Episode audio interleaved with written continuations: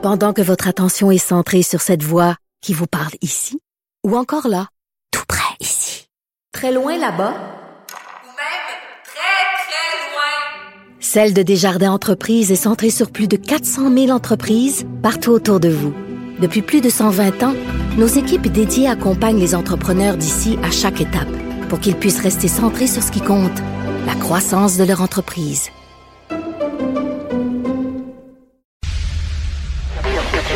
Cube Radio. En direct à LCN. En ce lundi 27 mars, Mario et Paul sont avec nous.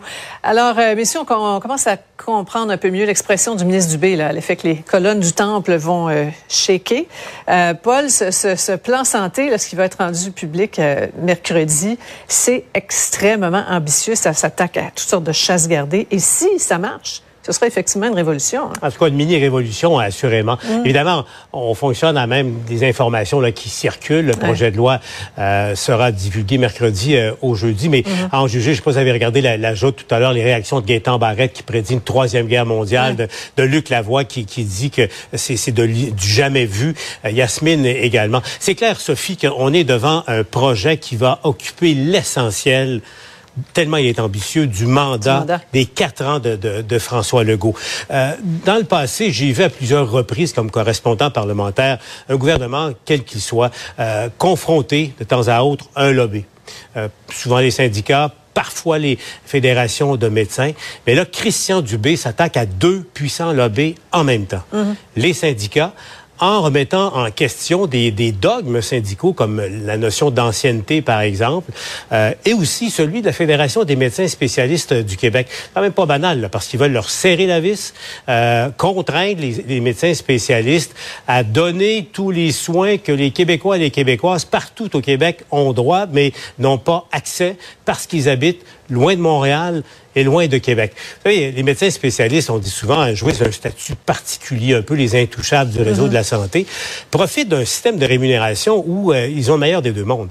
Euh, ce sont des, des employés sans patron, ce sont des entrepreneurs sans compétition.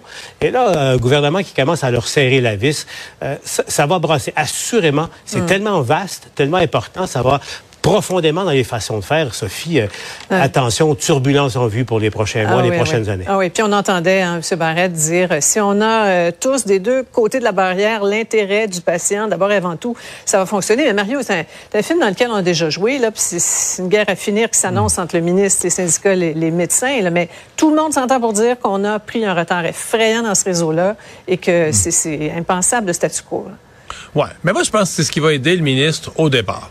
Euh, quand il dit sa mmh. phrase, le statu quo est, est intenable, ça, je pense qu'il a le public derrière lui autour de ça. Ouais. L'idée a été comme l'idée s'est faite là, parmi les, la population qu'il faut que quelque chose se fasse et que ce soit quelque chose de majeur, là, de, de l'ordre d'une révolution.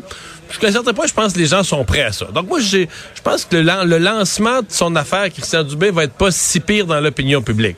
Mais on sait comment ça se passe. Je suis 100% d'accord avec Paul quand il parle de toutes les résistances auxquelles ils vont faire face. Alors c'est si on se retrouve avec des syndicats, des manifestants dans les rues, du bras camarade, c'est là que la population, à un certain point, l'opinion publique, elle, elle décroche. Elle se dit, ah, ben là, le ministre, je pense qu'il va en faire trop, ça chicane, tout va mal, euh, c'est en train de pas marcher son affaire. Et c'est là que ça va tester la solidité de ce gouvernement euh, euh, de François Legault, du Conseil des ministres, du caucus. Est-ce qu'ils ont, est qu ont, la coin dure? Est-ce qu'ils sont tough? Est-ce qu'ils sont capables de euh, dire on prend une réforme, puis quand ça baisse dans les sondages, puis quand euh, ça brasse, mm. puis ça manifeste dans les rues, nous, on pense que c'est ça le bien public. On a dit à Christian Dubé, Christian, on est avec toi, on y va, puis on le lâche pas. Pour moi, c'est ça qui va être le vrai test.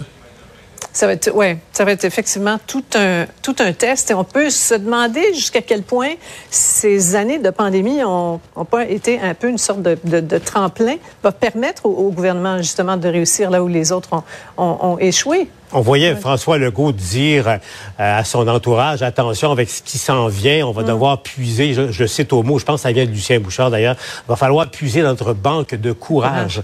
Alors, euh, j'ai l'impression qu'effectivement, euh, ils, vont, ils vont devoir aller de l'avant contre vents et marées à un certain moment. Et mm. Mario a raison, ça va être probablement le test de ce gouvernement. J'ai l'impression que pour Christian Dubé, et un peu aussi pour François Legault, il y a peut-être le mot héritier qui commence à, s'écrire. Je, vous entends sur le, chemin Roxham. Il nous reste peu de temps, euh, qui est fermé depuis samedi matin euh, très tôt. On voit l'effet de la mesure. Vous allez voir le, tableau, des chiffres tout chauds euh, qui nous sont parvenus. 33 demandes traitées, 15 demandeurs envoyés aux États-Unis, 18 jugés admissibles à, poursuivre leurs demandeurs. Paul, euh, il y, a bien des demandeurs qui ont été pris au, dépourvu, cela dit, qui ont, qui ont su un petit peu trop tard. Mais bon, le calme est revenu, en tout cas, ce, ce point d'entrée irrégulier.